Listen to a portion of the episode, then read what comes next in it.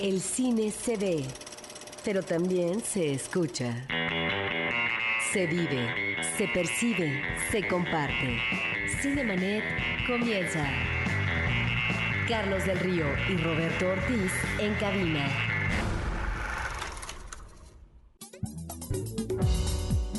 Cinemanet en podcast www.cinemanet.com.mx. Les damos la más cordial bienvenida.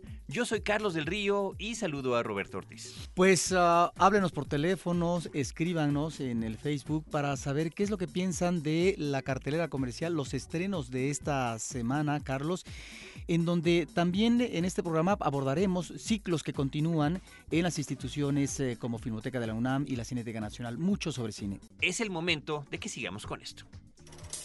Cartelera. Los estrenos en pantalla grande. Antes de arrancar con los estrenos en pantalla grande, queremos recordar a todo el público los teléfonos de la cabina de Horizonte, los teléfonos de Cinemanet 560-10802, 560-10802. Tenemos todavía pases para la Filmoteca, para las actividades que nos mencionó Roberto Ortiz, así que lo único que hay que hacer para obtener sus pases dobles es llamar a estos teléfonos 560-10802. Roberto Ortiz, querido público, contamos ocho estrenos esta semana en la cartelera comercial, ocho de ellos. ¿Qué te parece, Roberto, si arrancamos con la película Lluvia de hamburguesas? El título en inglés es Cloudy with a Chance of Meatballs, lo cual sería algo así como nublado con posibilidades de albóndigas. Y si alguno de ustedes vio los avances de la película, realmente tienen una muy buena idea de lo que se trata. Un joven inventor en una isla del Atlántico, donde es donde vive, donde se desarrolla su comunidad, logra crear una máquina que convierte el agua en comida y haciendo pues eh, caso como, como pensaríamos de lo que pedirían los niños que piden pura comida chatarra, pues lo único que se les ocurre pedir son ese tipo de cosas, ¿no? Gelatinas, eh, hamburguesas, albóndigas, espagueti, helados, etcétera. Sí, es, eh, yo no sé si una loa a la comida chatarra o una crítica a la misma. Se supone que al final es una crítica, ¿no? Estamos ante la lluvia, en principio de hamburguesas, luego de hot dogs, de los perros calientes, luego de espaguetis, etcétera. Y bueno, es algo que puede resultar un tanto incómodo o disfrutable, dependiendo, digamos, eh, si uno es eh, adicto a este tipo de productos. Mira, es el típico caso en la situación argumental, Carlos, del científico incomprendido, de que desde niño ya tiene la chispa de genio, pero claro, desde el contexto del salón de clases es criticado, señalado porque simple y sencillamente fracasa en sus inventos. ¿Cómo lograr conciliar un invento que, en donde pueda él eh, reivindicarse ante los demás, en este caso ante su comunidad, porque vive en un pueblito, eh, que es una isla en medio del océano? Y es ahí donde yo creo que la película aborda el problema, como otras películas de animación, de la identidad, en este caso un niño o un joven que no tiene madre y que solamente con su padre hay, hay una dificultad de relación. Sí, ahí está la película. A mí, parte de lo que me agradó de la cinta, si bien es un filme imperfecto, diría yo, no logra adentrarnos de todo en la historia de los personajes, eh, me gusta unos cuantos detalles. Por un lado, el diseño de los personajes, particularmente el personaje principal y de su padre, pareciera que están sacados del show de los Muppets. El estilo que tienen de moverse, el, el diseño de los personajes es absolutamente algo que nos recuerda a estos gratos personajes. Otra es que intercalado a lo largo de la historia tiene unas puntadas verdaderamente geniales que uno tristemente lamenta que no sean más continuas, que no estén del todo integradas a la historia, pero que de verdad son, son puntillosas, eh, interesantes, originales y que vale mucho la pena disfrutar. Tenemos en el, en el Facebook el comentario que nos hace a propósito de esta película Edgar David Heredia Sánchez, que le gustó muchísimo, y nos comenta, continuando además con lo que estás diciendo tú, Roberto, que es una película que trata sobre la dificultad de comunicarse entre padres e hijos, de los sueños y anhelos que un padre adulto tiene sobre su hijo que no sabe cómo comunicarse con él desde la ausencia de la madre. La dificultad de orientarlo y después de tantos fallos logra que deje a un lado su afición por la ciencia y los inventos. El comentario de Edgar David Heredia Sánchez continúa, lo pueden ustedes consultar en facebook.com diagonal cinemanet. No, no es una cinta como las, las que nos tienen acostumbrados Pixar, por ejemplo, pero creo que es una opción interesante en la cartelera Lluvia de hamburguesas. También se está estrenando una comedia que se llama Mi Segunda Vez. El título original es The Rebound de este año, del 2009. El director es Brad Freundlich. Y actúan Catherine Zeta-Jones y Justin Bartha. La, eh, el, tema en este caso pues es como una mujer que después de que fracasa su, su matrimonio se involucra con un, un, hombre mucho más joven que ella, de unos 25 años, el Catherine Zeta-Jones, ya en sus 40. Nosotros tendremos que pensar únicamente aquí que pareciera, pareciera yo no digo que esté bien ni mal, pero que está de moda que en las películas se utilice y también en la vida real, en el mundo de los actores, que mujeres madures anden con chavitos o como dicen allá en Estados Unidos, los utilizan como boy toys. Mi segunda vez con Catherine Zeta-Jones. Lo que es cierto es que Catherine Zeta-Jones en sus últimas incursiones fílmicas no ha sido tan agraciada, habrá que decirlo. Habrá que decirlo, aunque lo que es innegable es su belleza. Bueno, Catherine Zeta-Jones. Eh, también se está estrenando una película mexicana que difícilmente podría uno recomendar para que vaya la gente a ver al cine. Yo la verdad pasé un rato muy, muy desagradable viéndola. Eh, Cabeza de Buda de Salvador Garcini con Kuno Becker, una participación de Vanessa Bauche y que eh, trata diríamos, sobre la culpa. Es como el tema principal de la película, ¿no? Un hombre, un actor de telenovelas y de cine, el personaje de Kuno Becker, comete un eh, asesinato imprudencial, le podríamos decir que es en defensa propia. Eh, y lo hace con una cabeza de Buda que recién había comprado en la lagunilla. Eh, para defenderse de este asalto. Todo lo que continúa en la película es eh, la, historia de cómo este pasa a ser un hombre frívolo, a ser un hombre cargado terriblemente por la culpa y eventualmente su redención podríamos decir que algo tendría que ver con la culpa que manejaba Dostoyevsky en Crimen y Castigo, aunque en este caso el crimen sería del público por ir a verla y el castigo el rato que tendrán que pasar viendo el film. Bueno, y en este camino para expiar las culpas, en esta vía para lograr eh, la redención, el perdón en este caso, por parte de un personaje femenino, bueno, encontramos algunos ribetes melodramáticos. Yo no digo que esté mal. El problema es cómo los plantea el director. Por ejemplo, me parece que hay ideas eh, como historia original que podrían ser interesantes como el hecho de que el personaje principal se remita a la cura terapéutica, que en este caso sería la atención de un especialista, pero en realidad la cura se da a partir de su relación con un niño, como una especie de regresión, regresión infantil.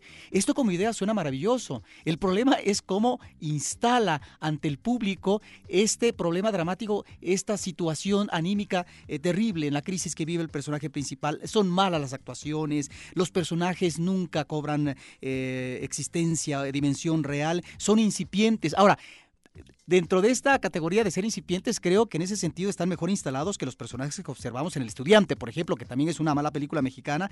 Son personajes que no cuajan, Carlos.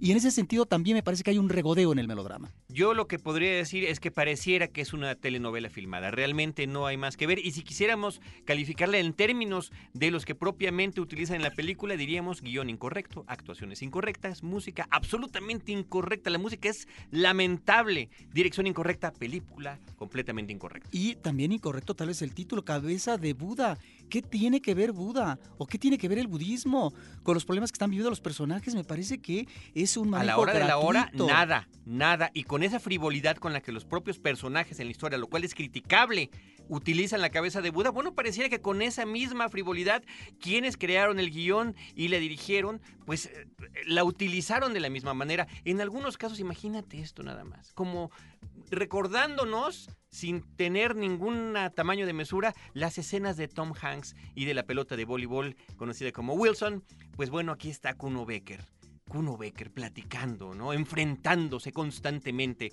a esa cabeza de Buda que aparentemente lo observa y a veces le sonríe. Cabeza de Buda, si quieren ver el cine mexicano, que vale la pena realmente, y, vaya, que este programa siempre se ha dedicado a hablar del cine mexicano, a darle su espacio al cine mexicano, bueno, pueden ir a verla si les gusta, ¿verdad? Pero ahorita continúan en cartelera dos propuestas muy entretenidas, muy interesantes, que son Oveja Negra y Espiral, que la semana pasada las platicamos. Está disminuyendo el número de salas en las que se están exhibiendo, el número de los horarios en los que se están exhibiendo, pero eh, creo que es importante, si no la han visto, que le echen un ojo. Oveja Negra y Espiral. Vamos a pasar a la siguiente película, Roberto, otra coproducción, una coproducción Colombia, México y España, que se llama La historia del baúl rosado, eh, dirigida por Livia Estela Gómez, con Edgardo Román y Dolores Heredia. También se está estrenando esta semana una película que se llama Portadores, Carriers.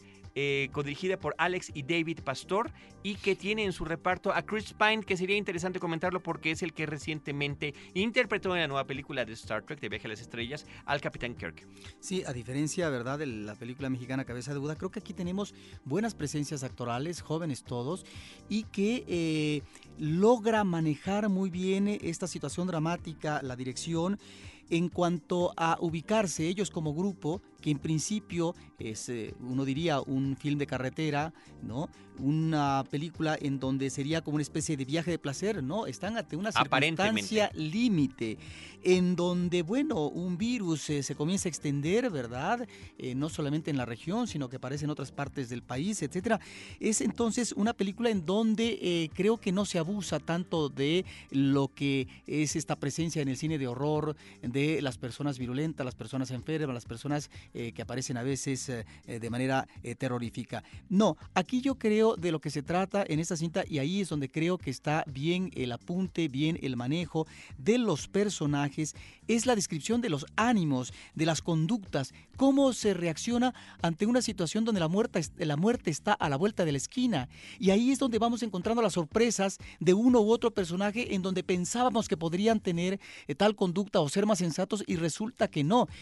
sacan sacan repentinamente su verdadera naturaleza. Yo creo que en esta descripción y manejo de personajes está lo mejor de la película. Y habrá que decir que es una película que está hecha con un, con un presupuesto modesto, que no se basa en ver las terribles escenas de infectados o de ver eh, eh, por completo las calles vacías. Sí, tiene un poco de eso, por supuesto, pero realmente está centrado en el viaje de estos cuatro personajes, dos parejas, además eh, son dos hermanos con sus parejas, bueno, uno con su pareja y uno con una amiga, que están tratando de huir de esta terrible enfermedad que además cuando empieza la película, eh, ya ha sucedido, la, el, ya se ha dado esta epidemia en, Estados Unidos al menos, ¿no? Nunca se dan detalles, ni de por qué, ni de cómo, ni de cuándo, simplemente es el tratar de alejarse de ella y creo que desde ese sentido eh, esta película codirigida por los hermanos Pastor funciona y funciona bien. Así que es una... Eh, tampoco es la gran película, ¿no? Yo creo que además aquí comenzamos, Roberto, con tres películas, tres cintas que están, toman el, este, eh, pues historias que ya hemos visto en otras ocasiones, pero que les dan algún giro. En este caso, la de Portadores, pues las películas de epidemias, ¿no? Un poco al estilo también por ahí de lo que pasaba con 28 Days Later, esta, eh, esta interesante película que además lo combina con un, poco con el rollo zombies. Aquí realmente no hay nada de eso, es únicamente los problemas que tienen los personajes principales, Carriers, portadores, el título que le pusieron en México. Ahora vamos a otra película que también es, es con un tema conocido, el del asesino serial. En esta cinta se llama Anamorph el título en, México es Obsesión Criminal, es del 2007, dirigida por Henry Miller y con este estupendo actor que es Willem Dafoe. Sí, yo creo que es lo mejor de la película, eh, su personaje que es un detective que ha logrado el reconocimiento, es decir, eh, un ascenso, que es lo que busca finalmente un agente que está dentro de la investigación policíaca y su personaje es solitario, es decadente, es una persona poco sociable porque viene arrastrando a partir de una investigación que hizo precisamente de un asesino serial, ¿no? El tío Eddie. Bueno, ahí él eh, se encuentra ante un pasado que lo acosa todavía, un pasado que no lo deja vivir en el presente y de ahí la forma como él se recluta en su eh, departamento oscuro con pocos ah, con poco inmobiliario, etcétera. Otra parte, también es una beta que eh, ha manejado mucho el cine en los últimos años, Carlos, que es el crimen como una, eh, como una de las bellas artes, la sofisticación el regodeo que tiene el asesino serial con sus víctimas. Sí, y eso, en ese sentido, bueno, eso es lo que tiene que buscar cada película. Ahora, ¿no? Podríamos pensar cuál va a ser la diferencia entre un asesino y el otro, después de que tenemos películas sobre asesinos seriales que ya están verdaderamente, eh, o, están en, en, la memoria colectiva, ¿no? Están en el consciente colectivo de todos nosotros. No podemos ver una película de asesino serial sin pensar en psicosis, o más recientemente en el, en el silencio de los inocentes. O en Seven. Seven, por sí, Si hablamos de la sofisticación del asesino. En este caso, este asesino, el de esta película, cada uno de sus crímenes los deja efectivamente, como menciona Roberto, como si fueran una obra de arte. Lúgubre, tétrica, sí, pero no deja de ser un, con un gran detalle con el que se manejan las cosas. El ritmo de la película es muy distinto al, que estamos acostumbrados. Tiene además una serie de flashbacks interesantes donde, donde se, usa algún efecto eh, fotográfico para dar una sensación distinta. Y eh, diría yo que no es del todo lograda la película, aunque sí llega a ser una propuesta interesante para este subgénero. Y en esta parte final de la captación eh, del rictus eh, de una víctima, bueno, es una cinta que nos recordaría precisamente a propósito del manejo de los objetos refinados para poder encontrar o postrar a su víctima de una manera terrible pero muy atractiva como puesta en escena, bueno, ahí está un clásico de Michael Powell que es el fotógrafo del pánico o el fotógrafo del miedo, no me acuerdo cómo se tituló en México, que era un fotógrafo, un asesino serial y que eh, captaba en registro fotográfico pues la última expresión de sus víctimas. Bueno, creo que esta película, Obsesión Criminal, en la escena final, de alguna manera nos está remitiendo a este clásico, Carlos. Este, sí, efectivamente. Así que ahí está, ahí esta película, Obsesión Criminal. Anna tardó un par de años en llegar a nuestro país y finalmente está acá. Roberto, una película que está estrenándose, pero nada más en un solo cine, nada más en un solo cine, es una coproducción internacional que se llama Delta.